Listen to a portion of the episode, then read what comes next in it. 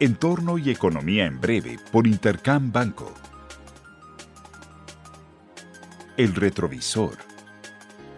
Durante la semana pasada, los mercados tuvieron una recuperación y cerraron el mes de marzo con rendimientos positivos ante un sentimiento prudentemente optimista con respecto al conflicto geopolítico.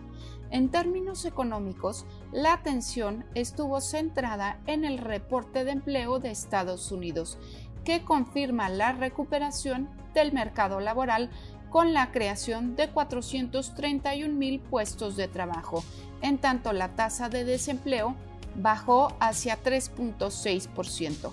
Además, se publicaron los indicadores adelantados del ISM, donde el sector manufacturero se desaceleró más de lo esperado y los precios de los insumos se mantienen en aceleración.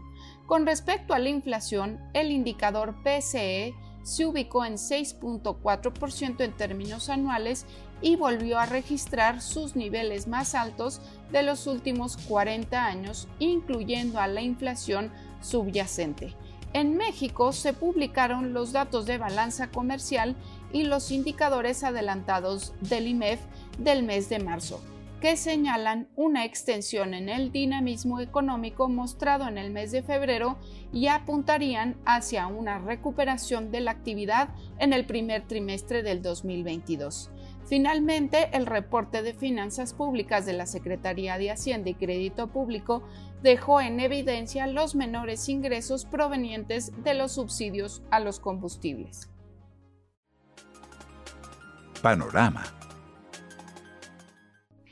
esta semana se publicarán las minutas de las últimas reuniones de política monetaria de la Reserva Federal y del Banco Central Europeo. Del Fed se revelarán discusiones sobre el proceso de reducción en la hoja de balance, tema sensible para los mercados y se espera conocer la posición de los miembros con respecto a los riesgos inflacionarios y sus intenciones por acelerar el proceso de normalización monetaria en reuniones futuras. Respecto al Banco Central Europeo, será importante conocer en qué medida están dispuestos los miembros a iniciar el alza de tasas en este año como han venido descontando los mercados. En cuanto a datos económicos, el más importante será el de inflación para el mes de marzo en México, con expectativas de que la inflación se haya moderado hacia 7.23% en términos anuales. Adicionalmente, se publicarán cifras de inversión fija bruta y de producción automotriz en México, así como el ISM de servicios en Estados Unidos.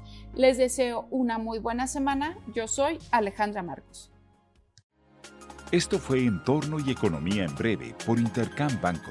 Síguenos en redes sociales y consulta nuestro podcast en intercam.com.mx.